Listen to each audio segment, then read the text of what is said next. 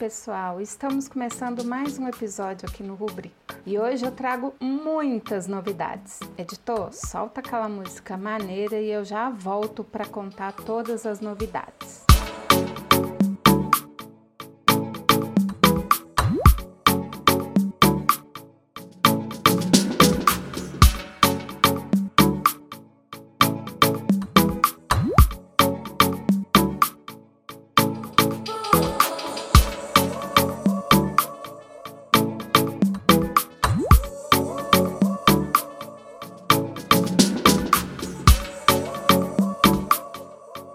Então, pessoal, nesse mês de janeiro e também no mês de fevereiro, a gente não vai ter os episódios tradicionais às sextas-feiras. Ah nós vamos ter o Pílulas de etc e tal às quartas-feiras, que é um dia também que a gente quer testar futuramente para sempre uma vez no mês ter um Pílulas. A gente não quer fazer um Pílulas tão eventual como a gente vinha fazendo. A outra novidade neste período é que vocês vão ter que ficarem contentes só comigo. O Glaucio não vai participar.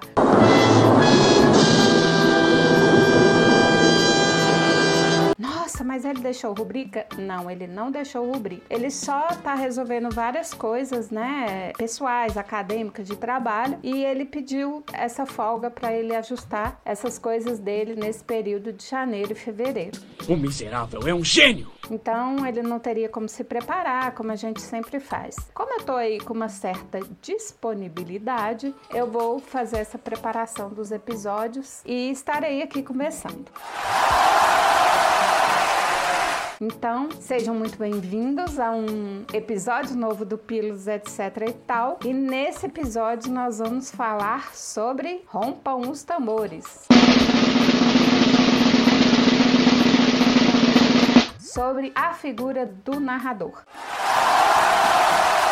nós vamos aprofundar alguns temas que a gente tratou durante o período aí do romantismo e a gente escolheu alguns temas. Serão ao todo sete episódios, tá bom? Sete episódios até o final de fevereiro que nós vamos soltar e esses episódios serão. Deixa eu só conferir na listinha aqui para não falar bobagem. Ó, narrador, depois nós vamos falar sobre o tempo, sobre o espaço, personagens Aí nós vamos fazer um episódio sobre o José de Alencar e o nacionalismo, o fanismo, um episódio sobre o Álvares de Azevedo e o romantismo gótico e para finalizar, as mulheres autoras do romantismo, que a gente não teve acesso, né? Que foram apagadas da história. Então serão esses, sejam muito bem-vindos. Espero que vocês curtam demais esse episódio. E se liga aí que o Rubrica continua nessas férias, vamos chamar assim, tá bom?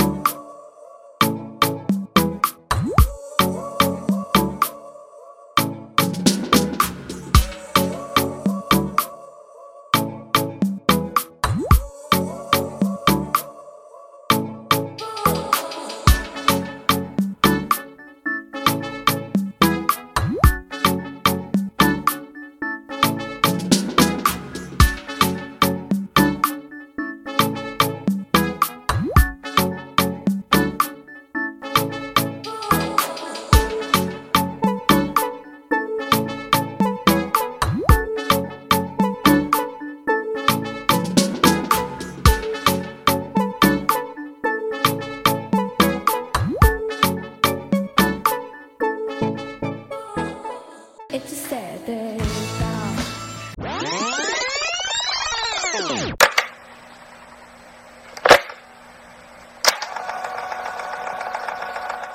Então, começando esse episódio maravilhoso sobre narrador, eu vou começar citando já o Walter Benjamin. O Walter Benjamin vai dizer, num de seus livros, que o, o narrador é aquele observador que ele está localizado a uma distância apropriada tanto da história quanto do leitor, e num ângulo extremamente favorável. Ele sabe tudo, ele vê tudo, ele conhece tudo.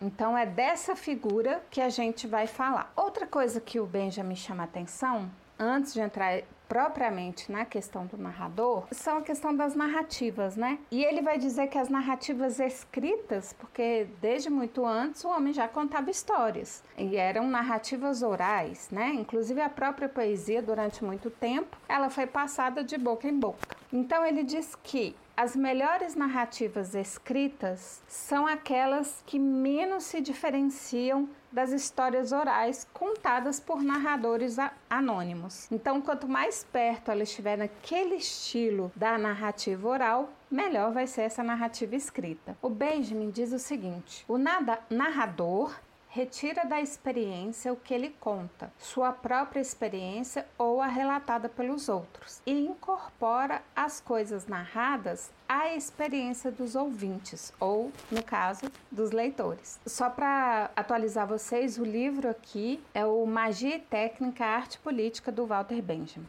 Bom, ele, ele coloca dois grupos, duas, vamos chamar assim, duas figuras que ele chama da base narrativa e que da mistura dessas duas figuras é que vão surgir todos os tipos de narradores que nós conhecemos, da, da junção desse, ele chama de grupos, né? No texto ele vai se referindo como grupos. Um é o viajante, ou seja, voltando lá nos primórdios da nossa própria história humana, o marinheiro comerciante, que era aquele que conhecia o mundo, estava em vários lugares, né? E desse marinheiro viajante é o narrador. Por quê? Porque ele tem muita história para contar. Ele conhece muitos lugares. E aí eu me lembrei de dois narradores. Um que é o que vamos chamar aí, fundou a literatura brasileira, que a gente já falou disso nos episódios bem anteriores aí, que é o Pero Vaz de Caminha, quando ele relata o que era o Brasil para o rei de Portugal. É um viajante contando as suas histórias por meio de cartas. E o outro é de um livro que eu li chamado Moby Dick, do Herman Melville, que o narrador é um caçador de baleias, ele vai nesse navio e ele conta suas histórias também. É muito interessante. O outro grupo, chamado por Benjamin de grupo, é o homem comum, aquele que nunca saiu do seu país, que ganhou a vida honestamente, mas ele tem um profundo conhecimento das histórias e das tradições daquele local, que ele que o Benjamin chama de camponês sedentário. E a partir da mistura dessas duas figuras, o marinheiro comerciante, o camponês solitário, sedentário, desculpa, nós temos aí uma profusão de tipos de narradores. E ele vai dizer depois que eu acho muito interessante, que é a questão do, do, dos artífices, que foram eles que desenvolveram né, a narração. Eles pegaram aquilo que o marinheiro comerciante, o camponês sedentário tinham de histórias para contar e o artífice desenvolveu essa narrativa. Bom, seguindo aqui, vamos entrar diretamente nesses tipos de narradores. Eu peguei como base dois livros: O Como Analisar Narrativas, da Cândida Vilares Gancho, e O Foco Narrativo, da Lígia Chiappini. Acho que é assim que pronuncia o nome italiano.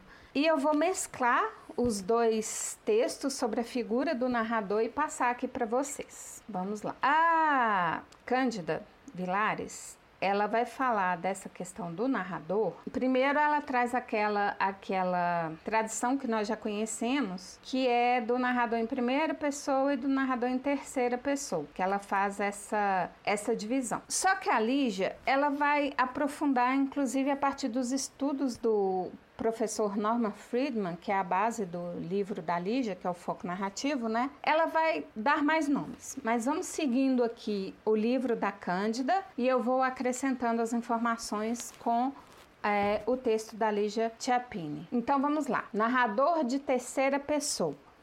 O famoso nada, narrador de terceira. Eu tô a fim de falar nadador, né? Porque tá chovendo tanto que eu tô aqui influenciada, né? Achando que a gente vai sair logo, logo nadando.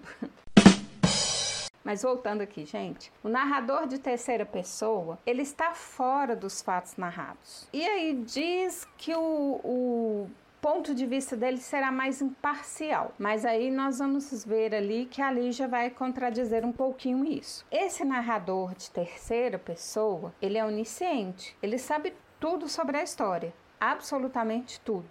Além de onisciente, ele também é onipresente. Ele está em todos os lugares da história. Todos os lugares, num quarto fechado, a uma fazenda aberta, ao meio da floresta, esse na, no meio do mar, né? Eu falei de Moby Dick aqui no meio do mar.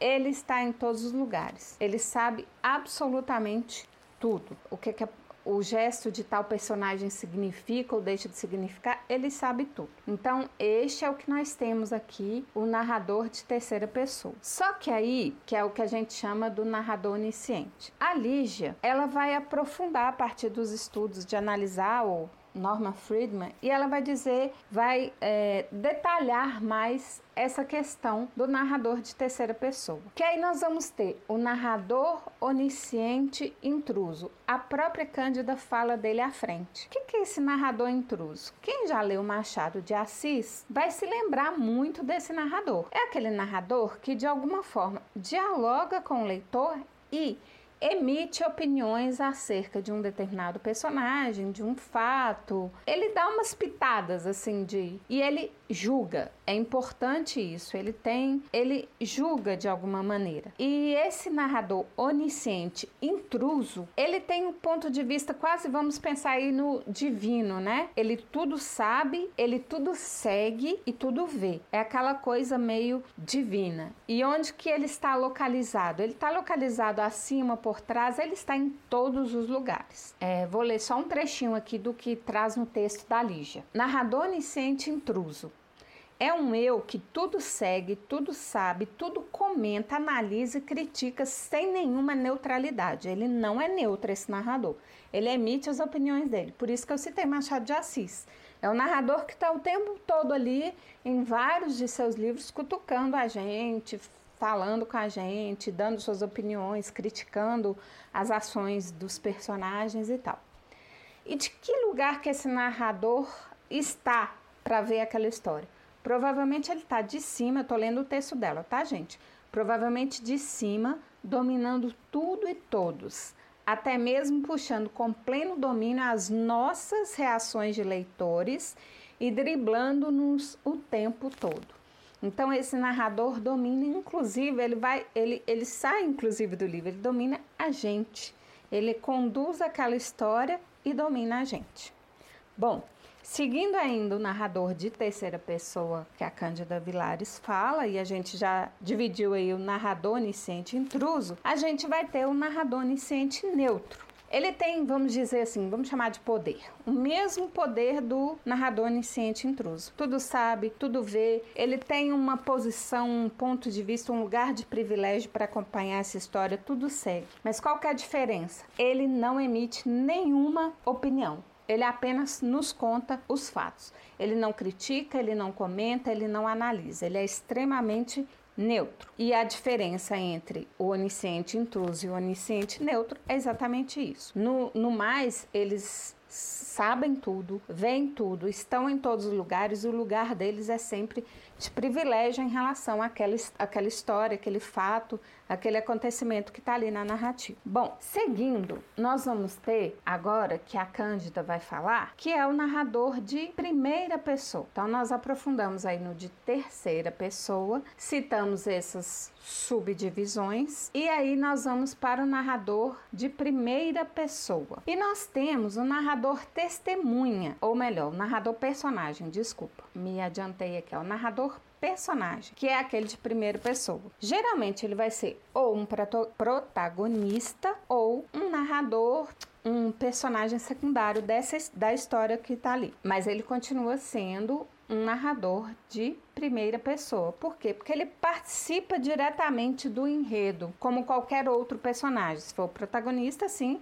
O maior exemplo que nós temos aqui na nossa literatura é o Bentinho, né? O Dom Casmurro, que ele é um narrador de primeira pessoa e ele que está contando aquela história a partir do ponto de vista somente dele, né? E, e esse narrador personagem ele vai estar tá ali vivendo o enredo, vivendo a história e ele não é nem onipresente e nem onisciente, porque ele não está na cabeça, ele não tem a capacidade de entrar na cabeça dos outros personagens e saber o que os outros personagens sentiram ou deixaram de sentir a partir daquela fala, daquele fato, naquela circunstância. E além disso, a visão dele de campo é limitada, é a visão do personagem. Se ele está num quarto conversando com alguém, é a visão dele daquela postura. Ele não vai saber o que é está se passando na cozinha. De alguma forma, pode ser que esta informação chegue até ele. Alguém conte o que aconteceu na cozinha enquanto ele estava lá no quarto, que foi o que foi narrado. Aí ele vai ficar sabendo a partir de um terceiro.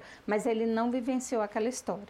Então ele não é nem onisciente, nem onipresente. Isso é muito importante. Bom, aí nós vamos ter o narrador testemunha, Esse, né, refletindo. É a primeira é narrador de primeira pessoa. Ele é interna narrativa e ele vai dar um testemunho de alguém e é sempre buscando essa verdade. E para lembrar que geralmente esse narrador testemunha ele não é o protagonista da história. Geralmente ele é um personagem secundário que vai contar aquela história. Um exemplo disso, eu tenho o personagem Adson, do livro O Nome da Rosa, do Humberto Eco. Ele conta toda a história que acontece naquele mosteiro, só que ele não é o protagonista. O protagonista é o Frei Guilherme, e ele conta, ou William de Barque, Barquesville, que foi traduzido para o Brasil como Guilherme. Ele conta toda essa história a partir do momento quando ele estava próximo ao Guilherme, nos momentos que ele vivenciou, ou quando o Guilherme lhe contava coisas que ele não tinha vivenciado. Mas em momento nenhum ele está na cabeça do Guilherme. E ele fala em muitos momentos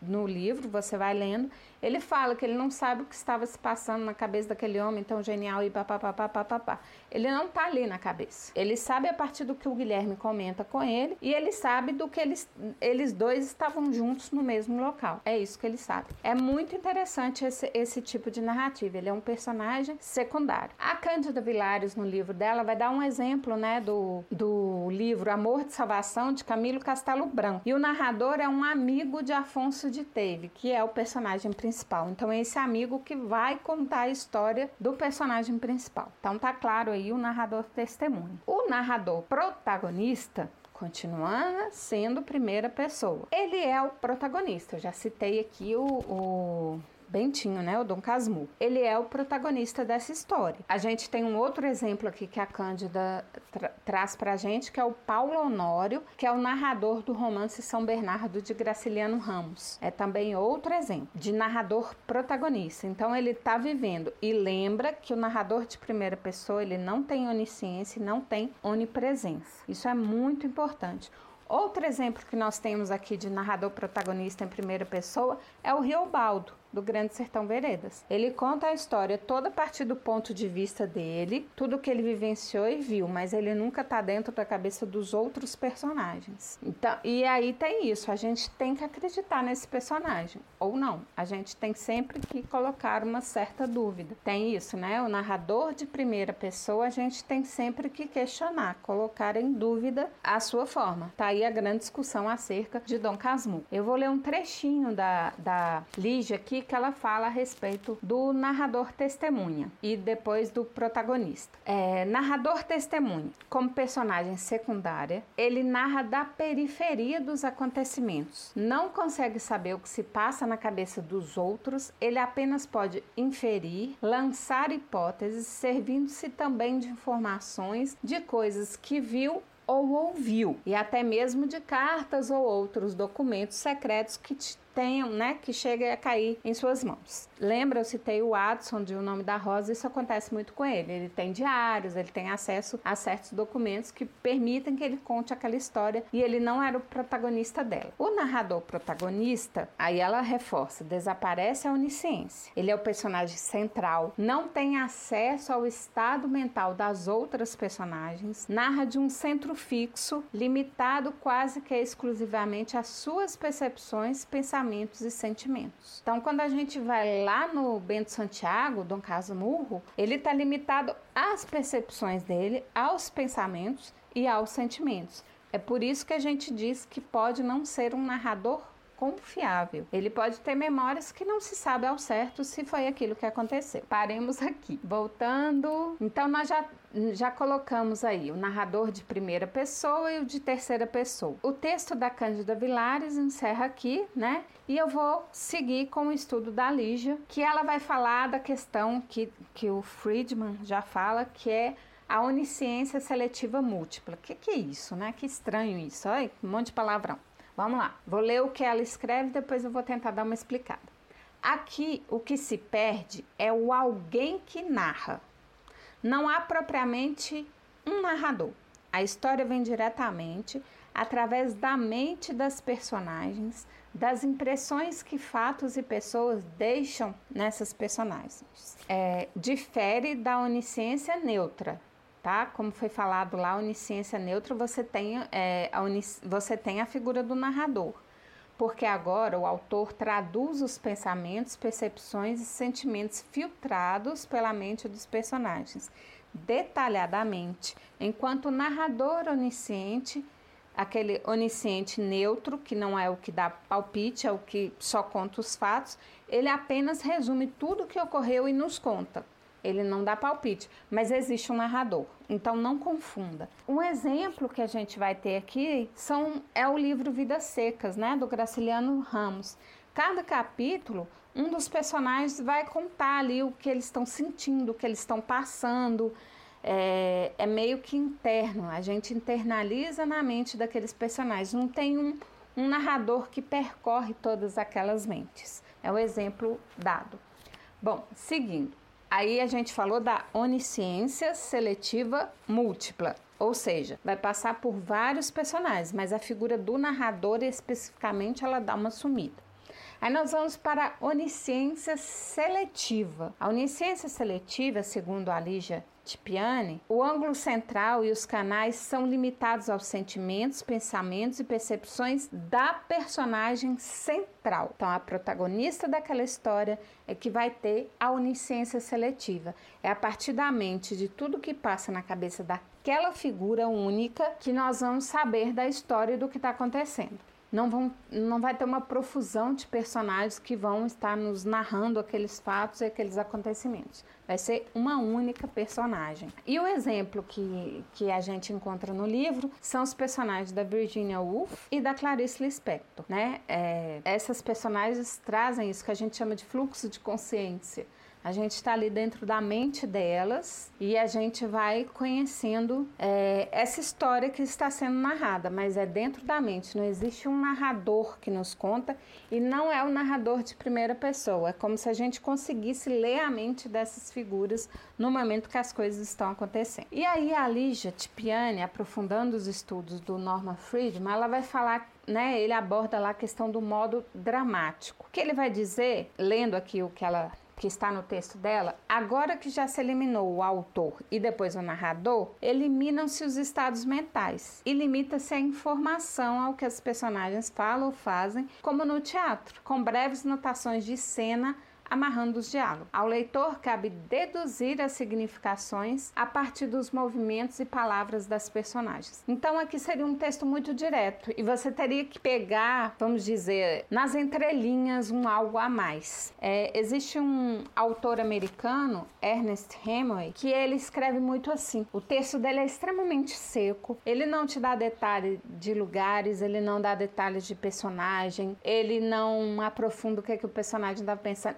ele é extremamente prático. Fulano bebeu, sei lá, foi na festa, bebeu bastante, teve ressaca. Ele tá, ele, te joga o fato, é, é como no teatro. O teatro, né, a gente vai ali ver o que está sendo encenado. Então, por isso que é chamado de modo dramático. Só que você pega, no caso do Hemingway, eu já li um livro dele, você pega ali nas entrelinhas, mas é muito sutil. Às vezes você tem que ler um parágrafo, não é difícil, mas você tem que catar, assim. Às vezes um sim que o personagem responde para outra é um não, e aí você tem que catar. Bom, e por fim, é o que o Friedman chamou de câmera, e a própria Lígia vai discordar que essa categoria é como se ela transmitisse flashes da realidade, como uma câmera, né? Eu tô com a câmera na rua filmando. Então eu tô transmitindo flashes ali da realidade, pá, pá, pá, pá, pá, sem parar, vou mostrando e é o que você tá vendo, e é o que tá acontecendo e ponto, acabou. Só que o que ali já chama a atenção, e eu, né, quem já estudou cinema, já leu um pouco, a gente sabe que a câmera que está ali na mão do diretor, do cinegrafista,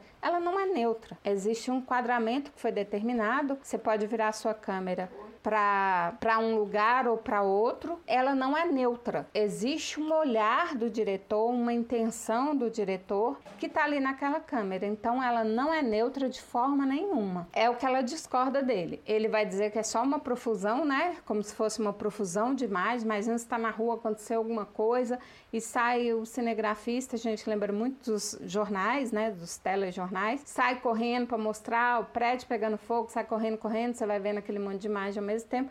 Só que assim, não é uma câmera neutra, então é onde ela discorda e eu concordo com ela, porque a câmera do cinema ou da própria TV, ela não é neutra. O próprio enquadramento, se eu vou pegar né, o plano que eu vou fazer daquele, daquele ator na cena, tudo isso tá, tá querendo provocar algo no leitor, não é por acaso. Então isso é muito importante. Bom, eu acho que de narrador é isso. Eu espero que tenha contribuído bastante para o conhecimento de vocês. Era isso que eu tinha aqui para dar uma aprofundada e espero que vocês gostem. Acrescente lá, né, nas, na nossa primeira, nos nossos primeiros vídeos do romantismo. E aí na outra semana eu volto com mais pílulas de etc e tal. Tchau, gente. Muito obrigada. Adorei gravar esse episódio aqui. Tomara que esse Pílulas pegue mais e mais vezes. Beijão e até semana que vem.